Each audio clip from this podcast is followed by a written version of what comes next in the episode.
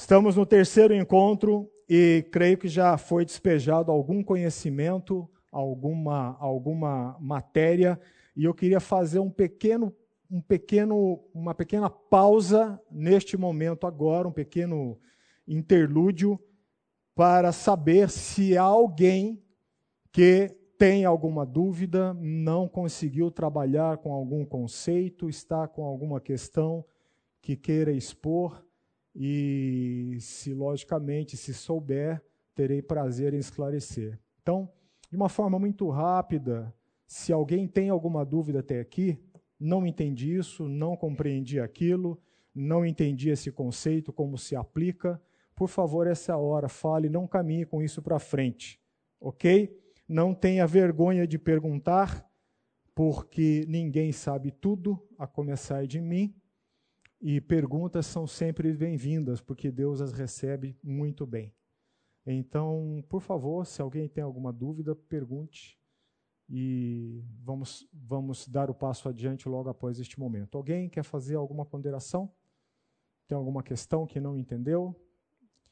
Que não conseguiu trabalhar?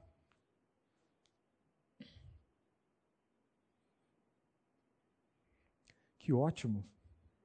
Maravilha! Muito bom. Hã? É, muito bom. Ok, vamos caminhar. Mateus 7, capítulo, é, capítulo 7, versículo 1 ao versículo 5. Eu anseio por chegar o momento na nossa classe em que nós vamos, de uma forma é, precisa e por exclusão, dizer ou pontuar, à luz da palavra, o que, que é o julgamento condenável. Eu anseio por chegar a esse momento, mas precisamos preparar terreno para ele. O que que Jesus quis dizer, né? onde ele quis delimitar, quais são os julgamentos que nós fazemos que a Bíblia condena. E se a Bíblia condena, são pecaminosos. Anseio por chegar lá. Talvez a próxima aula. No entanto, nós temos que hoje fazer uma antecedência que nos coloque num lugar mais preciso a respeito das Escrituras e do padrão de Deus julgar. Este, esta é a perspectiva da nossa aula de hoje. Ok? Então, vamos ler Mateus 7, verso 1 ao verso 5. Creio que todos tenham achado. Estou mais uma vez usando a Almeida Revista Atualizada, a ARA. Não julgueis para que não sejais julgados. Porque com o critério, na aula passada eu ressaltei isso, o critério, tá? Tem a ver com a forma, tem a ver com o modo que você assume para emitir um julgamento, pois com o critério com que julgardes, se você é uma pessoa que tem um hábito já arraigado de proferir julgamentos com base num rigorismo extremamente excessivo, se você é uma pessoa crítica, excessivamente crítica, preste atenção. Isso é um dos pontos que Jesus está se referindo. Se você tem uma postura excessivamente crítica para enquadrar os outros, comece a colocar as barbas de molho. Esse é um dos itens que está aqui. Pois com o critério com que julgardes, sereis julgados.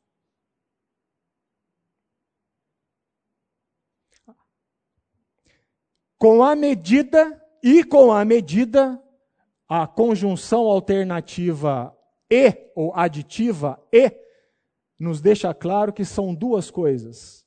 E com a medida, e na aula passada eu disse que medida é o parâmetro, é o padrão que eu uso para julgar, ok? Qual é o padrão que eu estou utilizando para enquadrar a situação ou o outro?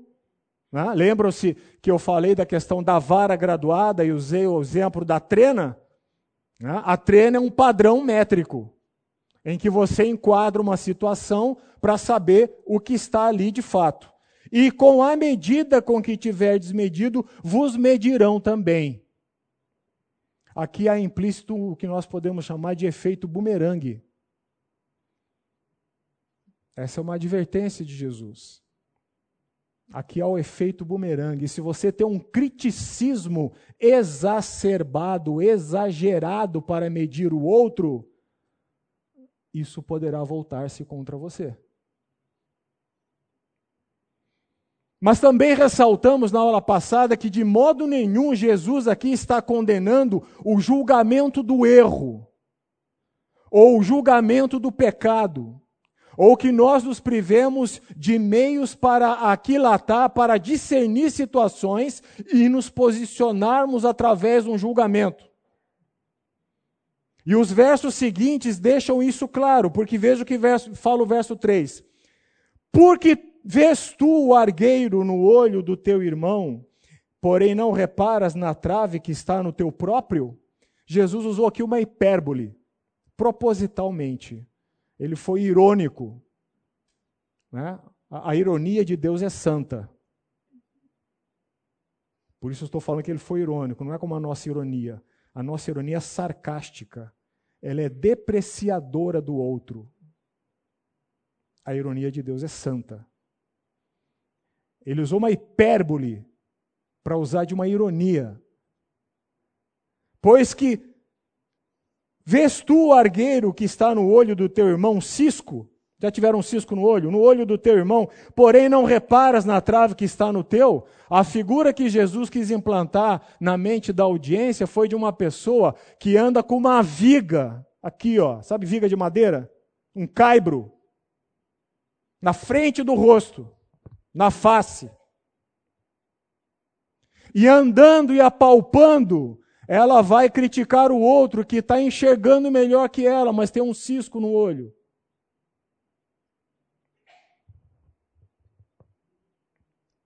É uma hipérbole irônica. Verso 4: Ou como dirás a teu irmão, deixa-me tirar o argueiro que está no teu olho, de novo ironia, quando tens um caibro no teu? Como que você pode querer tirar o cisco que está no olho do seu irmão, que muito provavelmente lhe dá visão ainda para que há você?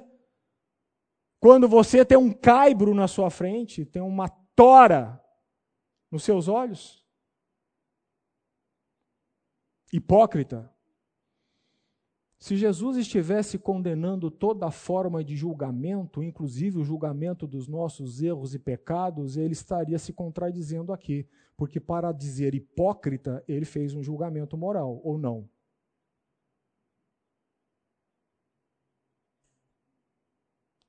Ele, ele amealhou dados estabeleceu uma medida e enquadrou essa atitude de quem tem a trave, mas quer tirar o argueiro do olho do outro, num padrão. Lembram-se? Medida, critério, medida. E por esse padrão, Jesus disse: hipócrita. Tira primeiro a trave do teu olho, tira primeiro o caibro do teu olho, ou a tora, então verás claramente para tirar o arguelho do, do olho do teu irmão. Novamente, Jesus não está condenando o tipo de julgamento. O que ele está aqui é invocando uma necessidade de autoexame. E esse é um pressuposto básico para todo julgamento que você faça. A questão não é dizer não julgue, como eu falei na aula passada, lembra do primeiro princípio que se estende por aí como se fosse regra geral? Todo, não julgue porque a Bíblia condena o julgamento. Não é assim, nós vimos isso na aula passada. A questão não é não julgar. A questão é com que armas você está julgando. Então ele diz: tira primeiro a trave do teu olho, e então verás claramente para fazer os teus julgamentos a respeito do outro. Percebe? Não haveria menor fundamento para esse versículo aqui se houvesse uma condenação generalizada a todo tipo de julgamento. Para que, que então eu preciso que se tire a trave do meu olho para enxergar o cisco no olho do outro irmão? Se eu estou proibido de, com o meu julgamento, restaurar a vida do meu irmão. Entendem? O que Jesus está fazendo aqui é condenando a hipocrisia e chamando ao autoexame. Faça um exame de você mesmo primeiro.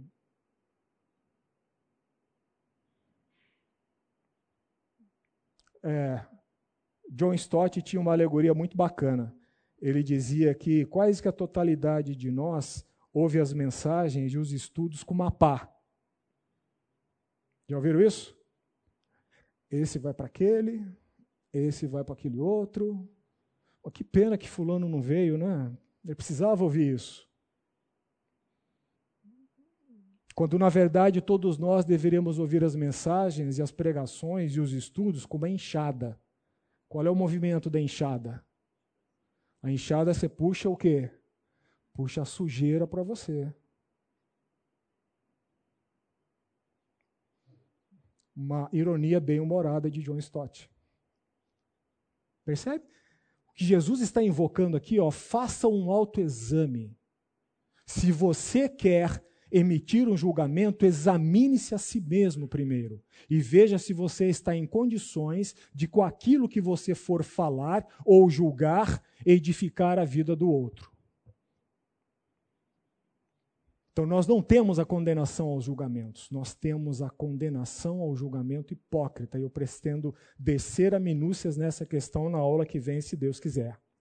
Veja o que fala o verso 6.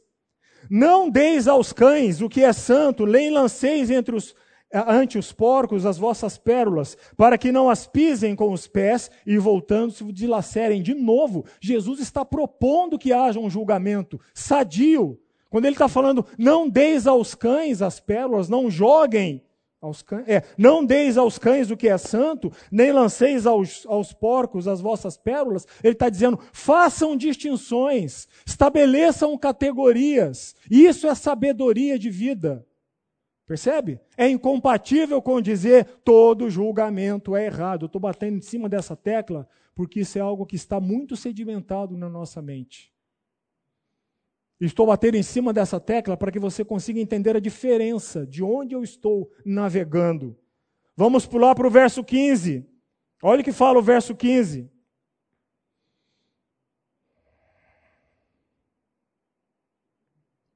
Acautelai-vos dos falsos profetas, outra situação, que se vos apresentam disfarçados em ovelhas, mas por dentro são lobos roubadores. Veja o verso 16 pelos frutos os conhecereis. Colhem-se porventura uvas dos espinheiros ou figos dos abrolhos? O que, é fruto? O fruto é o resultado exterior de algo que começou no interior. Não é isso? Isso é o fruto. Quando você tem a sua árvore frutífera lá no fundo do seu quintal, que não está dando fruto na estação dela, aquela árvore está dizendo para você: tem algo errado comigo. Lembram-se da figueira que Jesus mandou secar? Lembram-se? É por aí. Aquela árvore está dizendo para você: há algo errado comigo, por isso eu não estou dando fruto.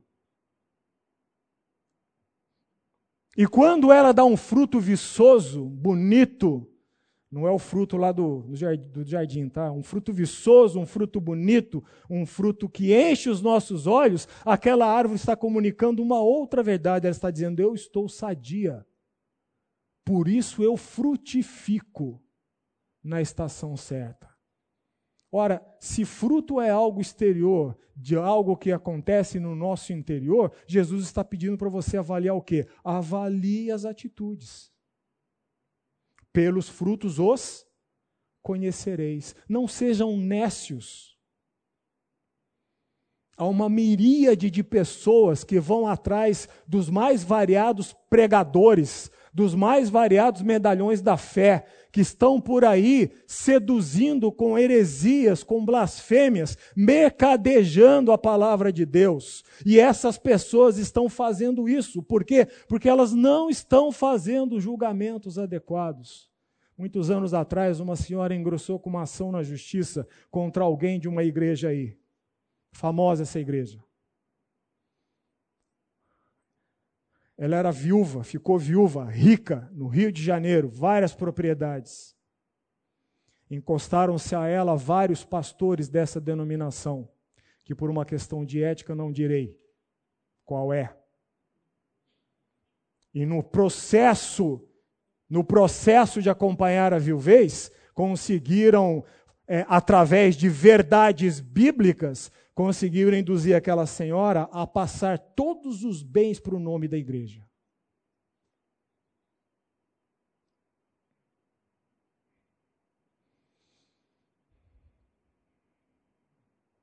Adivinha o que aconteceu depois? Pois é. Agora, para provar em juízo isso, não prestou atenção em quê? Pelos frutos os conhecereis. Jesus está nos chamando a uma atitude ativa de avaliarmos as coisas. Por isso, ele não pode ter dito lá, como regra generalizada, qualquer, todo e qualquer julgamento é pecado. Isso não é verdade. Vamos lá para Lucas capítulo 6. Lucas capítulo 6. Abra lá em Lucas capítulo 6.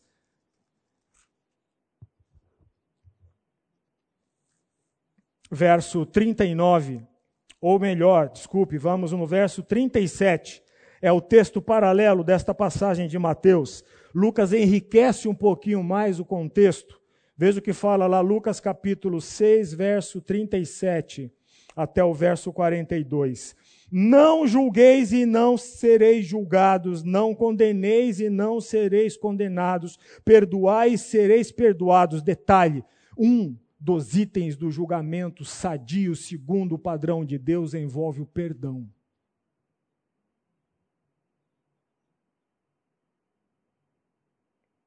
Utilizar o padrão correto para julgar envolve o perdão. Verso 38: Dai e dar-se-vos-á, boa medida, recalcada, sacudida, transbordante, generosamente vos darão, porque com a medida que vos tiverdes medido, lembra da medida lá de Mateus 7, 2? Porque com a medida que tiverdes medido, vos. Me perdi aqui. Vos medirão também. A mesma medida que você aplicar aos outros nos seus julgamentos, você será alvo de aplicação com a mesma medida. Veja agora o que, que Lucas fala no Evangelho a partir de 39 e 42. Propôs-lhe também uma parábola. Pode, porventura, um cego guiar a outro cego? Não cairão ambos no barranco? O discípulo não está acima do seu mestre, Aqui Jesus migrou da medida para o critério. O discípulo não está acima do seu mestre. Todo aquele, porém, que for, preste atenção nessa expressão. Todo aquele que, porém, for bem instruído, será como seu mestre.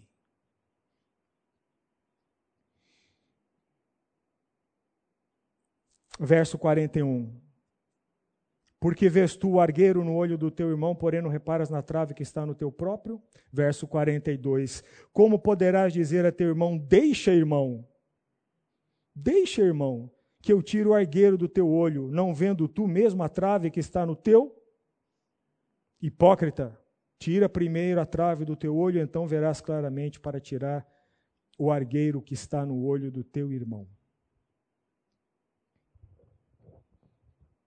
Preste atenção nessa, nessa parte do verso 40. O discípulo não está acima do seu mestre. Quando você usa um padrão ou uma medida que não é a medida nem o padrão das Escrituras para julgar, você se está se colocando acima do seu mestre. Por isso é pecado. Está fazendo nexo?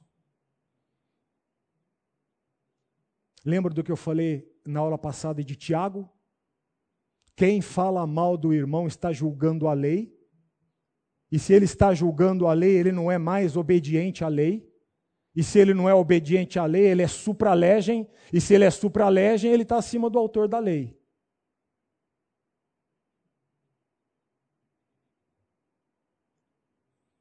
É isso que Jesus está falando. Mas olha o cuidado amoroso com a audiência dele. O discípulo não está acima do seu mestre, porém, todo aquele, porém, que for bem instruído, será como seu mestre. Bem instruído. Instruído na palavra. Bem instruído. Que Deus nos dê graça para isso, a todos nós. Sejamos pessoas bem instruídas, para que façamos julgamentos corretos, para que vidas se restaurem e não se destruam pelas nossas palavras. Bem instruído. E eu quero pegar esse bem instruído e já emendar um gancho para nós fazermos algumas avaliações importantes a respeito do primeiro grande julgamento da história. E eu quero convidar você a ir comigo, recuando milênios de história, vamos para Gênesis capítulo 2. Gênesis capítulo 2. Ou melhor, vamos começar no verso 1. No verso 1, no capítulo 1.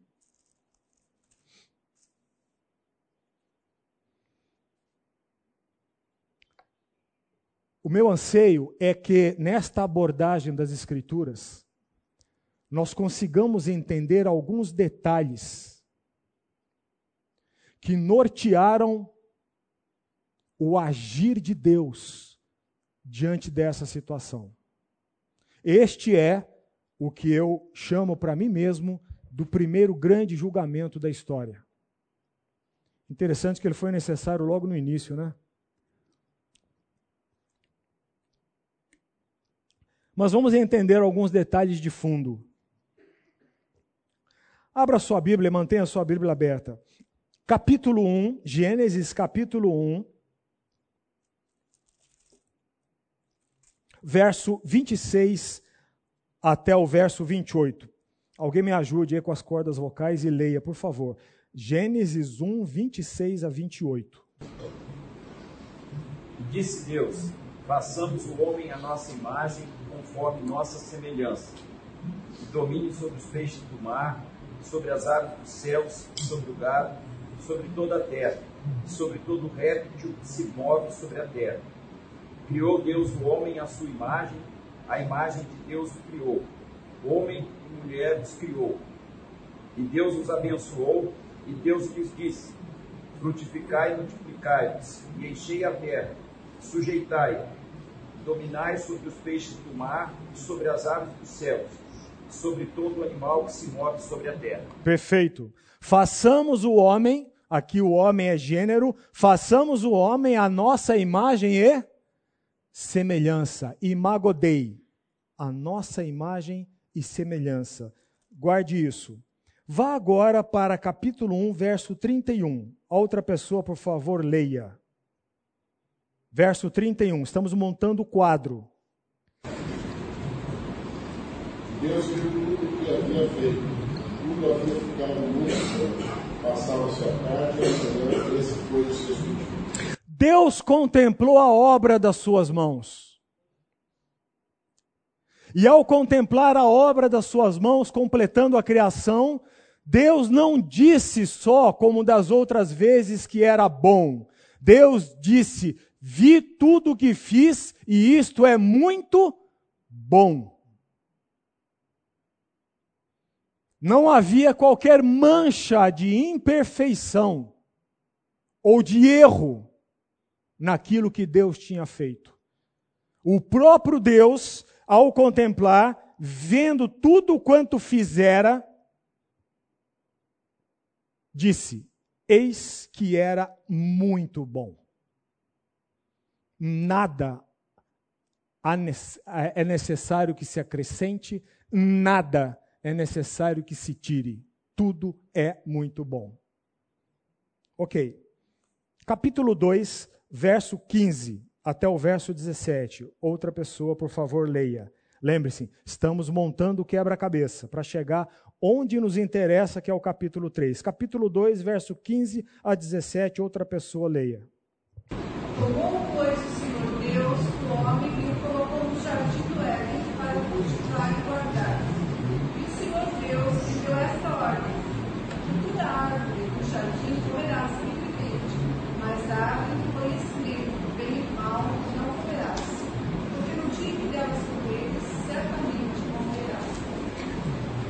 temos algumas questões que devemos levantar aqui. Primeira, tomou, pois, o Senhor Deus ao homem e o colocou no jardim do Éden para o cultivar e o guardar.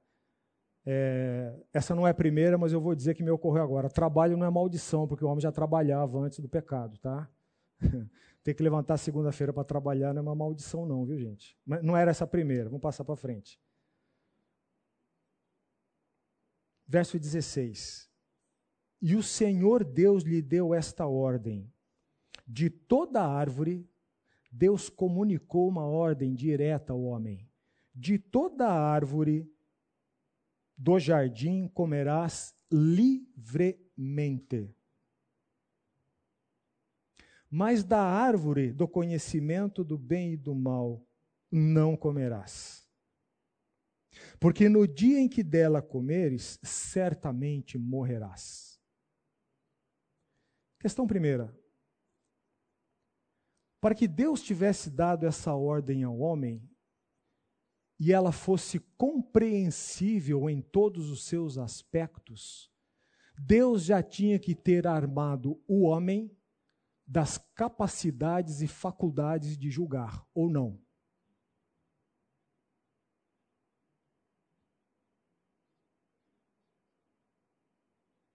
A capacidade, o dom, a habilidade para se fazer os julgamentos já foi dada ao homem.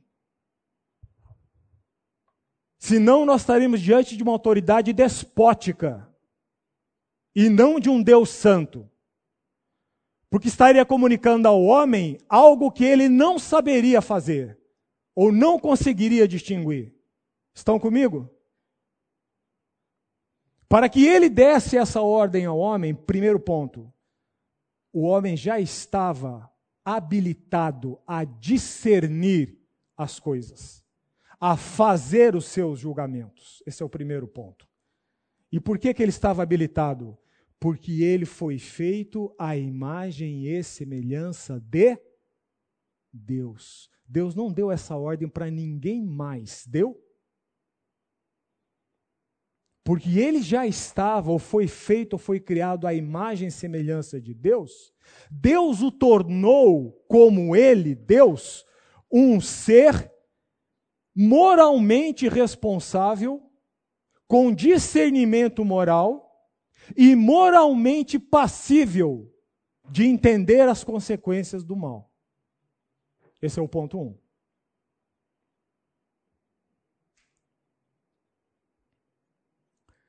Ponto 2. Já parou para pensar que a primeira ordem de Deus ao homem não foi Adão, amarás o Senhor teu Deus de todo o teu coração, de toda a tua alma, de todo o teu entendimento.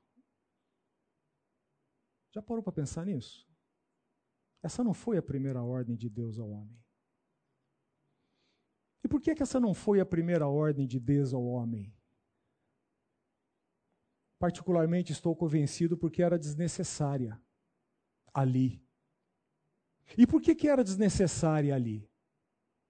Porque o relacionamento entre Deus e o homem, e o amor do homem para com Deus era incontaminado. Não havia competição.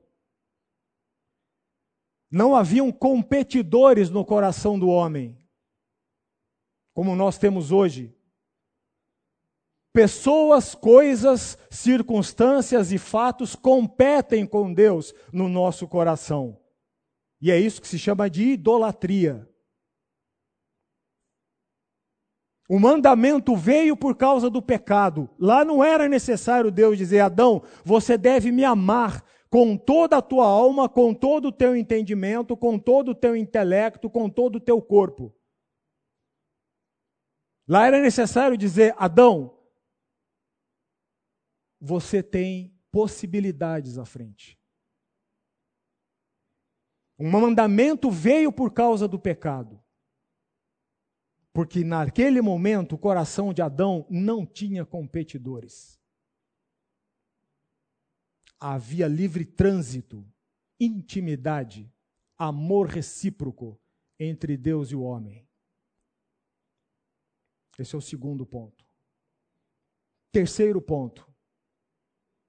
Deus não é o autor do mal.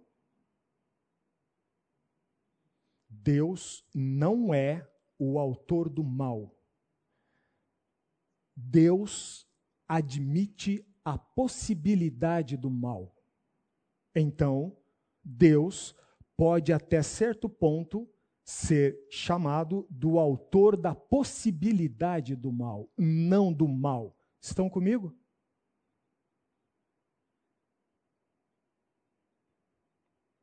Deus, ele admitiu a possibilidade, a possibilidade do mal. E por que, que Deus admitiu a possibilidade do mal?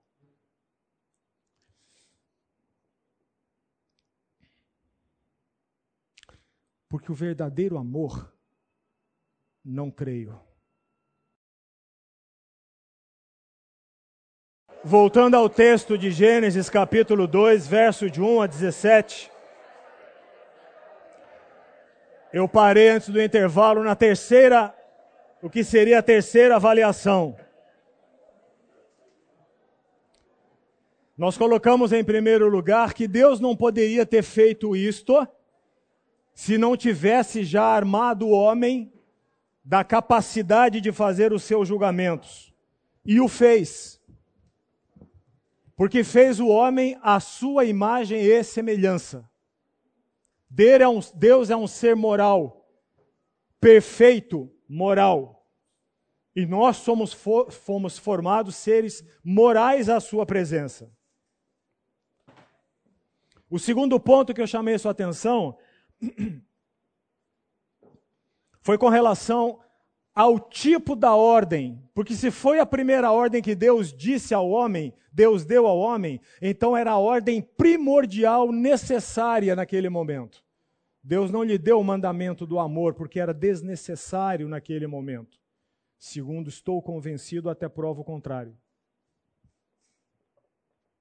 O terceiro ponto que eu, que eu estava ingressando é Deus não é o autor do mal. O mesmo Tiago, na sua epístola, diz assim: quando você está sendo tentado, não diga que Deus está tentando você, porque Deus não pode ser tentado pelo mal. Você é tentado pela cobiça que há dentro do seu próprio coração. Deus não é o autor do mal. É errado dizermos que Deus pode ser o autor da possibilidade do mal? Creio que não. Porque ele admitiu essa possibilidade. Ao dizer para Adão, de toda a árvore do jardim, pense, pense em Adão. Deus se comunicando com ele.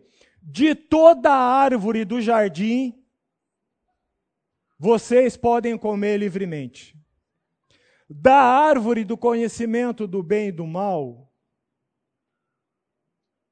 Não. Porque se vocês comerem, certamente morrerão. Ao deixar aquela possibilidade de lá, lá, no meio de toda a circunstância de Adão, Deus estava admitindo a possibilidade do mal. E por que isso? Porque o verdadeiro amor exige isso.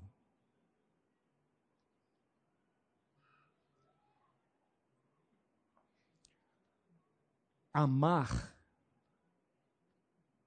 amar, grave isso. Antigamente tinha aquele, isso no meu tempo de adolescente, de colégio, lembra? Amar é. Lembram disso? Lembra disso? Lembra?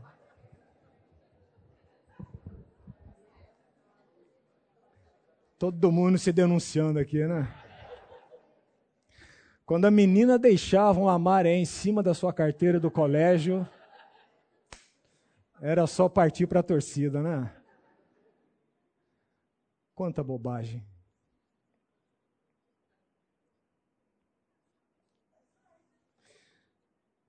Grave isso.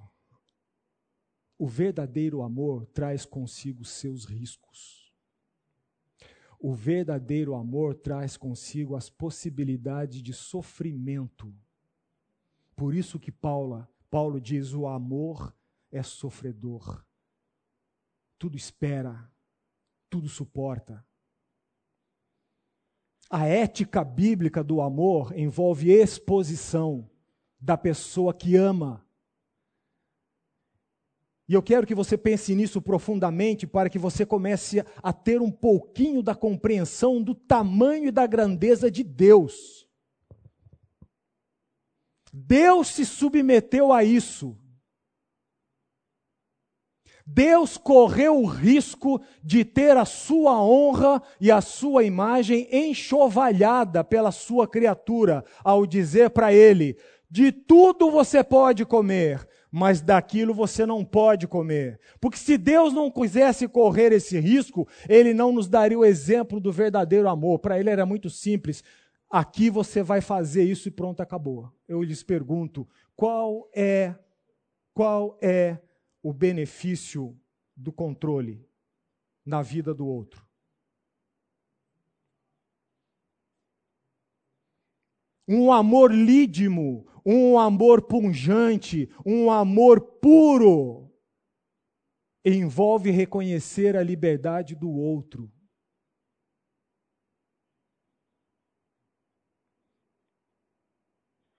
Deus não poderia ser chamado de Deus se lá, na ausência do pecado, não tivesse reconhecido a liberdade moral para fazer as escolhas morais da criatura que ele criou. Nosso Deus é um Deus amoroso e tudo aquilo que ele propõe no seu coração, não se engane, isso acontecerá. No entanto, ele não é um Deus manipulador. A manipulação veio aos nossos corações com o pecado.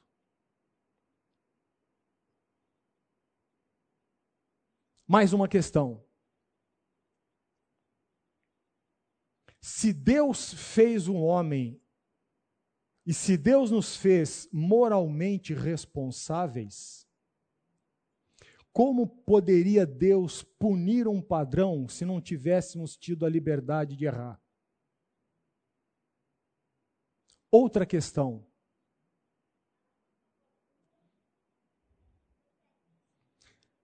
Eu até esqueci o que eu disse. Eu tava... Se Deus, se Deus nos fez com liberdade moral para as nossas escolhas, como poderia nos tornar responsáveis por elas se não admitisse a possibilidade do erro ou do pecado? Percebe como a liberdade de agir, eu estou falando antes do pecado, ok? Estou montando o quadro. Percebe como a liberdade de agir é inerente ao legítimo amor? E a manipulação é inerente ao pecado?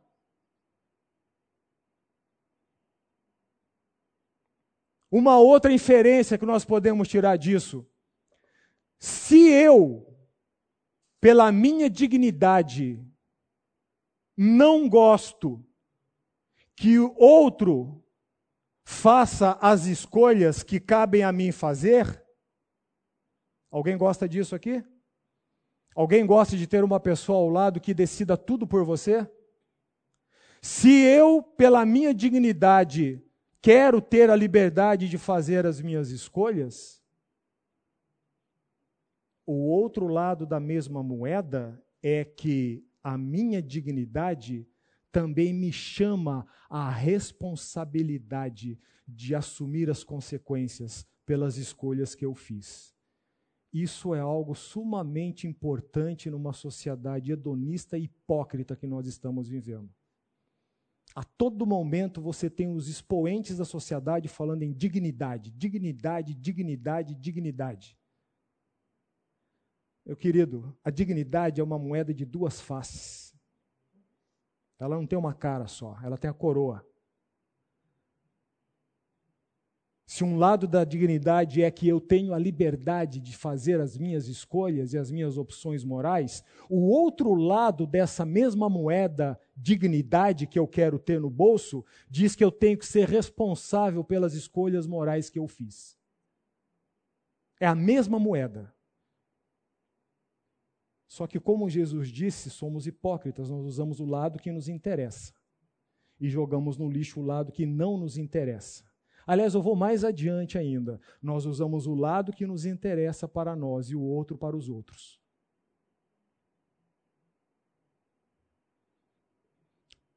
Percebe que tudo isso está no cerne do que nós podemos conceber com verdadeiro amor?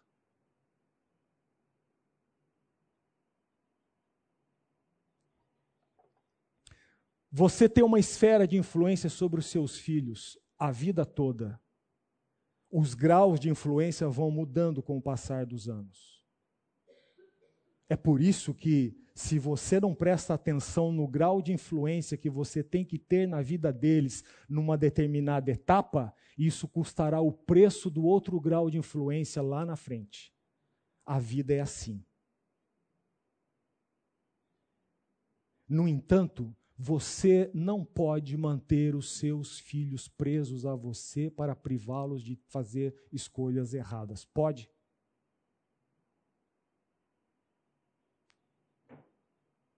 Percebem o que é o verdadeiro amor? Tempos atrás eu conheci um casal, não é desta igreja não, tá gente? E se fosse também não tinha problema. Eu conheci um casal que eles tinham um relacionamento com aquele filho, eu ficava me perguntando o dia que aquele filho se rebelasse ou fosse fazer alguma coisa, como aquela família ficaria despedaçada. E quando eu assumo uma atitude manipuladora, porque o verdadeiro amor é altruísta e não egocêntrico. Quando eu assumo uma atitude manipuladora, eu estou agindo de forma que todas as coisas venham a convergir para o que eu quero, para o que eu espero, para o que eu desejo, mesmo que usando os outros, porque eu amo os outros. É para o bem dos outros.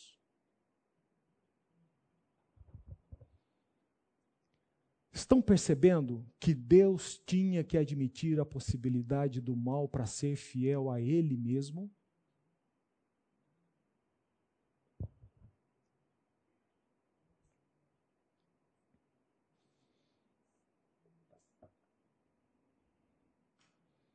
Uma vez num aconselhamento, eu e, e, o, e o pastor, numa outra situação, há muitos anos atrás, Ouvimos de uma jovem dizer, dentre outras coisas, que ela só não estava fora da igreja e ainda se conservava virgem por medo do pai.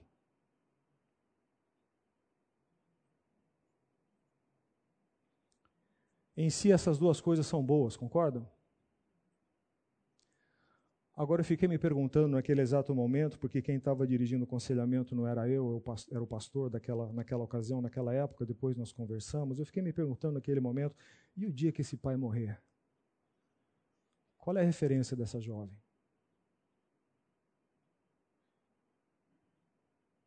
Qual é o padrão que essa jovem vai assumir? Estão percebendo a diferença entre o amor verdadeiro e o amor egocêntrico? Deus admitiu a possibilidade do mal. Sabe por quê? Grave isso também. Só existe um amor no mundo completamente desinteressado. É o amor de Deus. Só existe um amor no mundo completamente puro e desinteressado. É o amor de Deus. Todas as outras coisas, todas as outras questões teológicas que disso decorrem, como por exemplo, alguém é, me perguntou sobre livre-arbítrio, são consequência do amor de Deus, não são a causa. São a consequência do ato criador amoroso de Deus.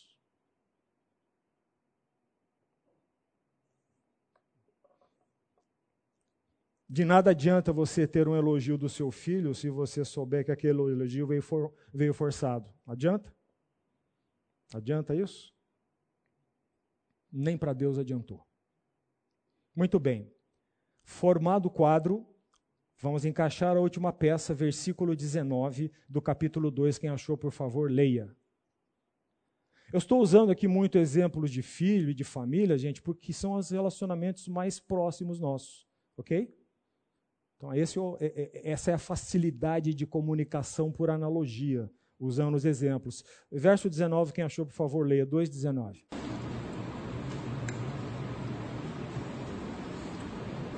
Havendo, pois, o Senhor Deus formado da terra todo animal do campo, toda ave dos céus, os trouxe a Adão, para este ver como lhes chamaria.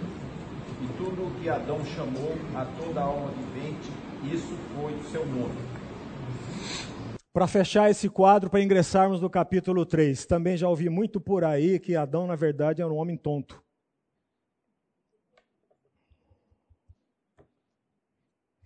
Não era, não.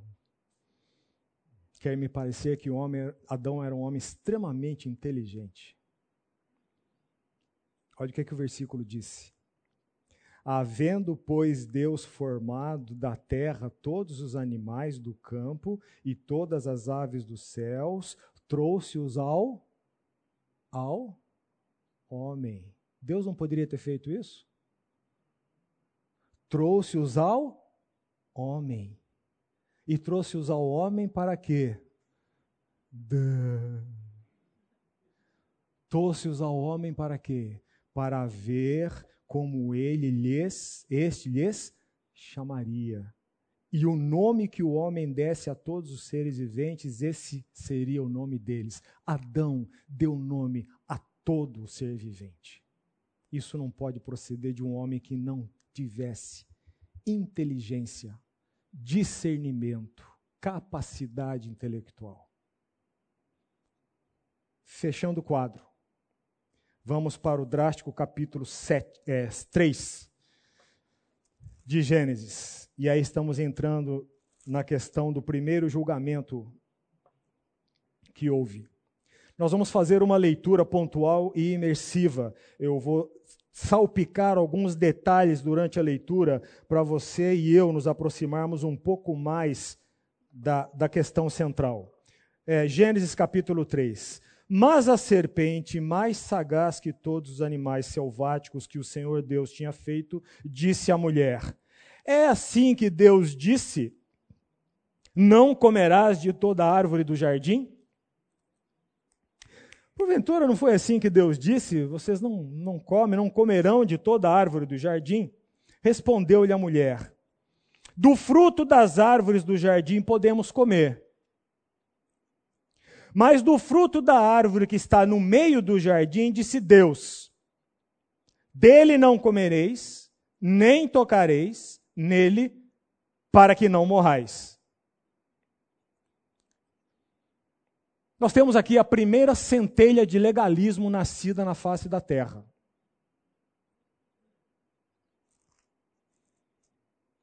Perceba a resposta de Eva. Respondeu-lhe a mulher: Do fruto das árvores do jardim podemos comer. Foi isso que Deus disse? Apenas parte disso.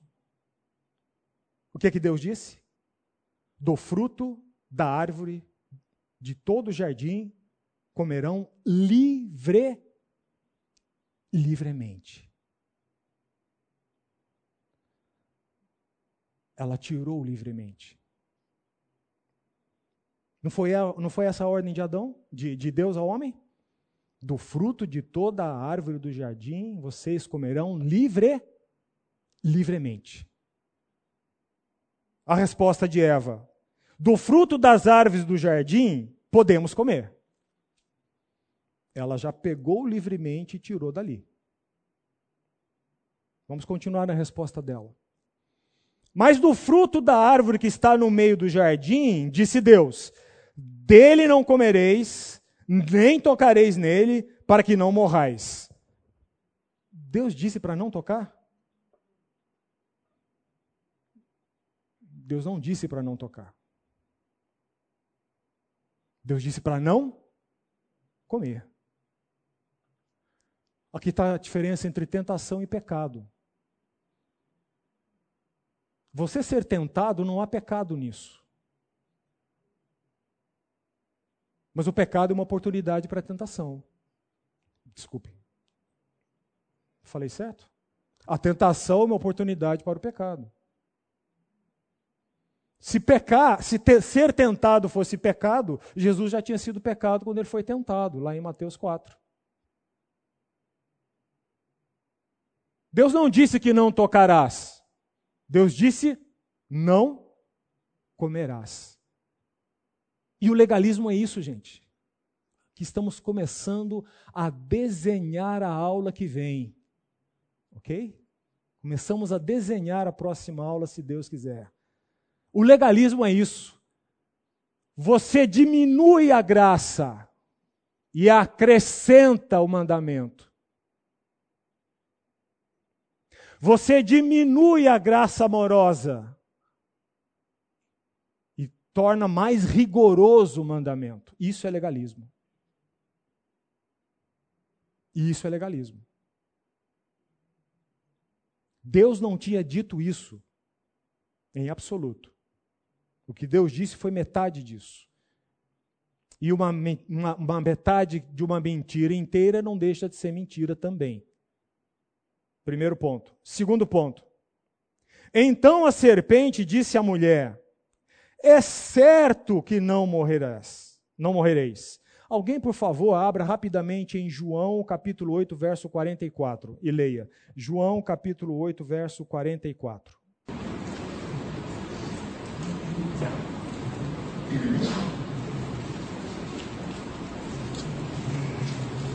Vocês pertencem ao pai de vocês, o diabo. Querem realizar o desejo dele. Ele foi homicida desde o princípio e não se apegou à verdade, pois não há verdade nele. Quando mente, fala a sua própria língua, pois é mentiroso e pai da mentira. É bem possível que quando Jesus estava dizendo isso, é, ele se apegou à mentira desde o princípio, Jesus estava tendo em mente isso aqui. Ok? E aí está um excelente versículo, de novo, é, privilegiando o crescimento de famílias. Aqui está um excelente versículo, João 8,44, para você ensinar os seus filhos sobre mentira. O que é mentira? De onde vem a mentira? E quem é o pai da mentira? Voltando a Gênesis. Então a serpente disse à mulher: É certo que não morrereis. Porque Deus sabe, verso 5, que no, 5, que no dia em que dele comerdes, se vos abrirão os olhos, e como Deus, sereis conhecedores do bem e do mal. Eva, Deus está jogando sujo com vocês. O que ele, na verdade, está fazendo com vocês é ocultando a verdade para que vocês não compitam com ele para que vocês não sejam como ele. Deus quer ser único. Deus está mentindo a vocês. E como Deus sereis conhecedores do bem e do mal. Verso 6: Vendo a mulher que a árvore era boa para se comer, agradável aos olhos, agradável aos olhos e árvore desejável para dar entendimento, tomou-lhe o fruto e comeu e o deu também ao marido é, e ele o comeu. Essa presença de Adão aqui, seja física, seja da situação, é incômoda. É bem incômoda. É muito incômoda, né?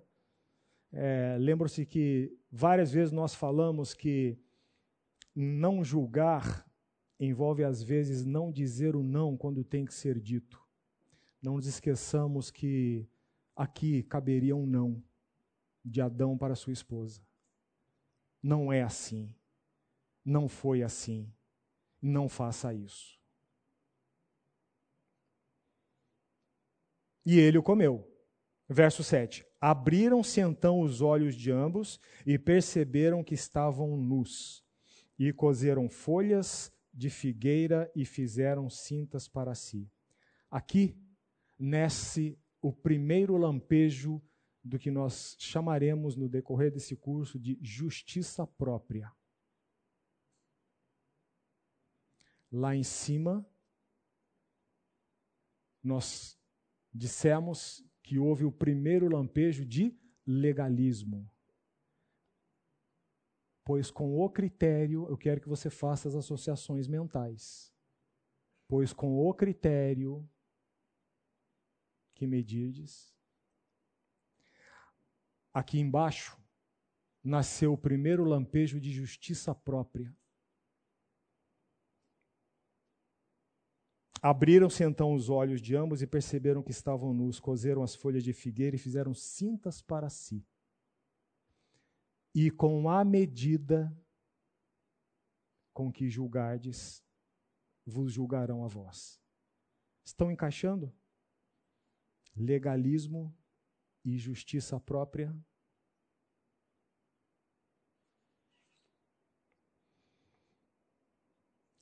A partir do verso 8.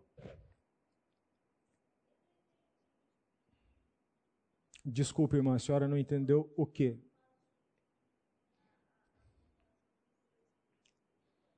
Eu fiz uma associação entre legalismo com o critério de Mateus 7:2. E eu fiz a associação da justiça própria com a medida, o padrão, também de Mateus 7:2. Lembra que nós fizemos essa dicotomia lá entre critério e medida, legalismo e justiça própria. Estamos desenhando os contornos da próxima aula. Compreendeu? Muito bom. A partir do verso 8 agora, o que eu falarei aqui foi extraído do livro de Francis Schaeffer, cujo título é A Verdadeira Espiritualidade. Ok? A partir daqui, o que eu estou dizendo é do livro de Francis Schaeffer, A Verdadeira Espiritualidade. Preste atenção nas consequências do pecado. Verso 8. Quando ouviram a voz do Senhor Deus, tenham em mente aquele relacionamento amoroso puro, limpo. Quando ouviram a voz do Senhor Deus que andava no meio no jardim pela viração do dia, esconderam-se da presença do Senhor.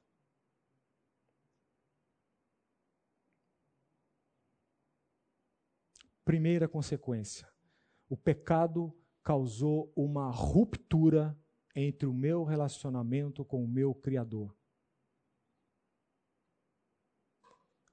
Em vez de me levar em arrependimento ao meu Criador, o pecado me puxa para longe do meu Criador. Primeira consequência. A primeira ruptura foi do meu relacionamento com o meu Criador. Está aqui. Quando ouviram a voz de Deus, do Senhor, não houve mais aquele anseio de estar. Quando ouviram a voz do Senhor que andava pelo jardim na viração do dia, esconderam-se da presença do Senhor, homem e sua mulher por entre as árvores do jardim. Primeira ruptura do pecado. E chamou o Senhor Deus ao homem e lhe perguntou: Onde estás? Acaso não saberia Deus onde estava o homem? Uma pergunta provocativa. Onde estás? Verso 10. Ele respondeu: Ouvi a tua voz no jardim, e porque estava nu, tive medo e me escondi. Segunda consequência do pecado, ele causou uma ruptura de mim comigo mesmo. Tive medo. É a primeira vez que a palavra é mencionada nas Escrituras. O pecado não somente rompeu o meu relacionamento com Deus, mas ele também causou uma desordem no meu interior ele rompeu um relacionamento sadio e equilibrado que eu deveria ter comigo mesmo. Tive medo e me escondi. Segundo efeito do pecado. Vamos prosseguir. Perguntou-lhe Deus: Quem te fez saber que estavas nu? Comeste da árvore de que te ordenei e não comesses? Então disse o homem: A mulher que tu, o tu não está aqui, mas é a segunda pessoa que está implícita no sujeito, né, da segunda pessoa implícita. A mulher que tu, de novo, meu relacionamento com Deus, eu joguei culpa em Deus. Adão jogou culpa em Deus. A mulher que tu me deste por esposa, ela me deu da árvore e eu comi. Terceiro efeito: o pecado causou uma ruptura no relacionamento entre eu e o meu semelhante. Aqui representado pela outra metade da população da face da terra. Eva. Percebem? Ele causou uma ruptura entre o homem e todos os seus relacionamentos. Ele jogou a culpa em Deus. Se alguém é culpado, é o Senhor. E se o Senhor não for culpado, certamente é ela, a minha esposa.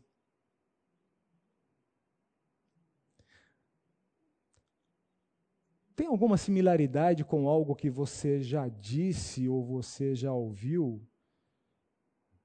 Ah, eu fiz isso porque Fulano fez aquilo. Já ouviu isso?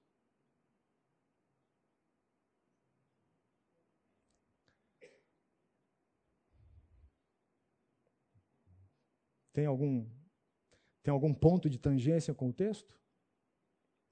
Ah, eu respondi assim por causa da guerra da Ucrânia.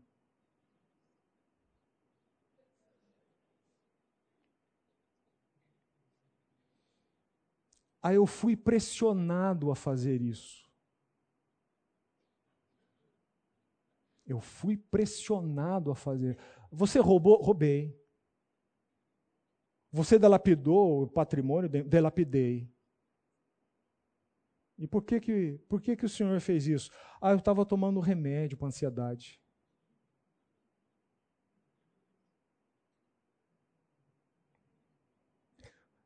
É, não vou deixar vocês livres, voltaremos a isso. Prosseguindo, verso 11: Perguntou-lhe Deus: Quem te fez saber que estavas nu?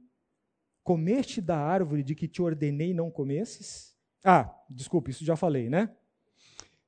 Verso 13: Disse o Senhor Deus à mulher: Que é isso que fizeste? Ao mesmo padrão. Que é isso que fizeste? Respondeu-lhe a mulher: A serpente me enganou. Embora possa haver uma verdade aqui, porque Paulo fala em Timóteo que a mulher foi enganada, o homem não. A serpente me enganou e eu comi. Eu quero que você pule agora para o verso 18. Quarto efeito do pecado. 15, é, 18 e 19. Porém, inimizade entre ti e a mulher, entre a tua descendência e o seu descendente. Este te ferirá a cabeça e tu lhe ferirás o calcanhar. Ela produzirá, desculpe, desculpe, é, verso é, 17 e 18. Então Adão disse: Visto que atendeste à voz da tua mulher e comeste da árvore que eu te ordenara, não comesses, maldita é a terra por tua causa, em fadigas obterás dela o sustento durante os dias da tua vida. Ela produzirá cardos e abrolhos, e tu comerás da erva do campo. Quarto efeito do pecado.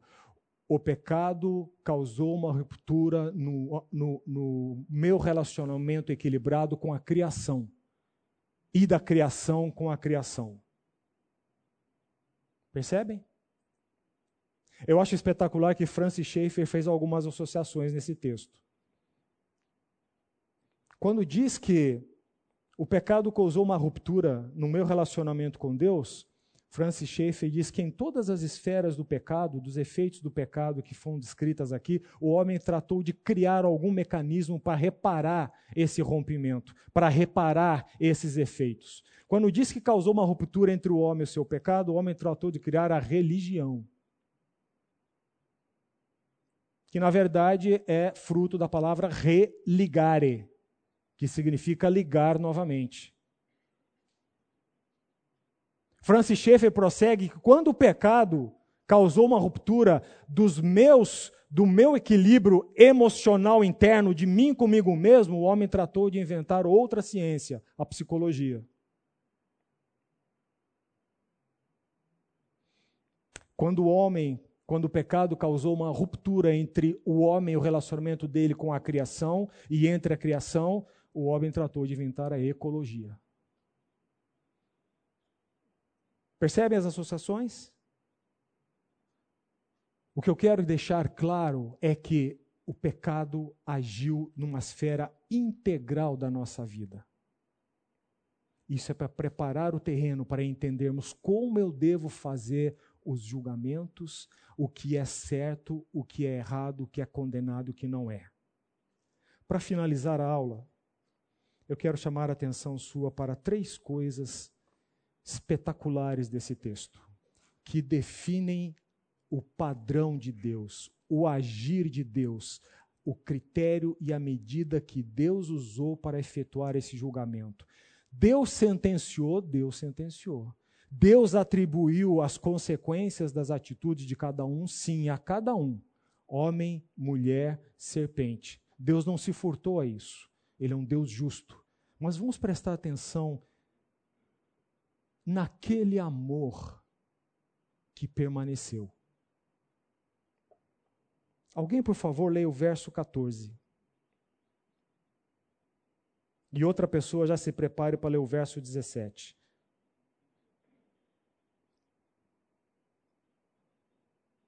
Já fecharam as Bíblias? Gênesis 3,14. Quem achou, por favor, leia. Então o Senhor Deus declarou à serpente: vez que você fez isso, maldita é você entre todos os rebanhos domésticos e entre todos os animais selvagens. Sobre o seu ventre você rastejará, e pó comerá todos os dias da sua vida. Verso 17, por favor. E Adão disse: Visto que atendeste a voz da tua mulher, comeste da árvore que eu ordenara não comesse, maldita é a terra por tua causa. E fadigas terás nela sustento durante os dias da tua vida. Quais, dão as, quais são as duas palavras que aparecem em ambos os versículos? A mesma palavra que aparece em ambos os versículos. Qual? Maldita. Queridos, Deus não jogou essa palavra nem para o homem nem para a mulher. Deus não amaldiçoou o homem nem a mulher. Conseguem ver, conseguem ver com que critério Deus está efetuando o julgamento? Tenha cuidado com as suas palavras em relação ao outro. Deus não proferiu Maldito é você, Adão, porque me desobedeceu. Maldito é você, Eva, porque me desobedeceu. Deus não pronunciou essas palavras aos dois. E quem errou? Os dois. Peço a paciência de vocês para terminar esta aula. Segundo ponto. Gênesis 3, 21. Rapidamente, quem lê?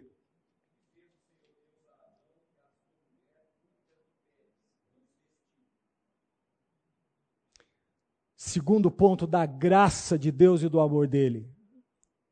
Alguém morreu para vestir de justiça Adão e Eva. Não é isso? Temos um prenúncio de Cristo aqui. Enquanto eles estavam na justiça própria de arrumar para si cintas de folhagem, Deus os vestiu amorosamente. Matou, cozeu peles, fez vestimentas dignas e os vestiu. O objeto do seu amor Terceiro ponto que deixa clara a graça e o amor de Deus, que não se afastaram durante o julgamento dele. Terceiro ponto, Gênesis 3, 22 e 24. 22 a 24, por favor. Então disse o Senhor Deus: Eis que o homem se tornou como um de nós, conhecedor do bem e do mal. Assim que não estenda a mão e tome também da árvore da vida e coma e vive eternamente. O Senhor Deus, por isso, o lançou fora do jardim do Éden a fim de lavrar a terra de que fora tomado. E, expulso o homem, colocou querubins ao oriente do jardim do Éden e o refugir de uma espada se revolvia para guardar o caminho da árvore da vida. Terceiro ponto. A expulsão do homem foi um ato de graça. Para preservar o próprio homem. Foi um ato de amor eu quero, no final desta aula, sugerir que você pense que em algum nível nós, no nosso estado, precisamos da morte. Isso pode mudar alguma perspectiva sua quando tenha que lidar com esse assunto. Em algum nível. Quando? Quando Deus quiser. Em que momento? Nos dias da minha vida que estão contados nas mãos dele. Mas precisamos disso. Conseguem ver a graça de Deus no seu julgamento não se desviou da graça nem do amor. Amém? Perguntas para a próxima aula. Fiquemos em pé e vamos nos despedir com uma palavra de oração. Por favor, quem tiver o desejo de orar, ore.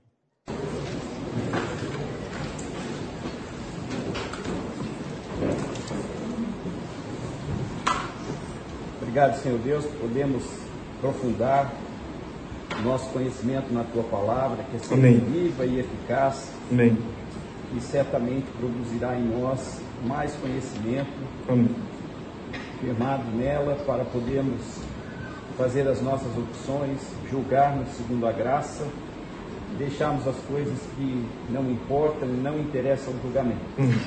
E assim nós pedimos que nos dê uma semana ainda revolvendo todas estas coisas, a fim de que possamos aplicar no momento certo Amém. nossas vidas, nos nossos questionamentos. Amém. Em nome de Jesus é que suplicamos e agradecemos tudo. Amém. Amém.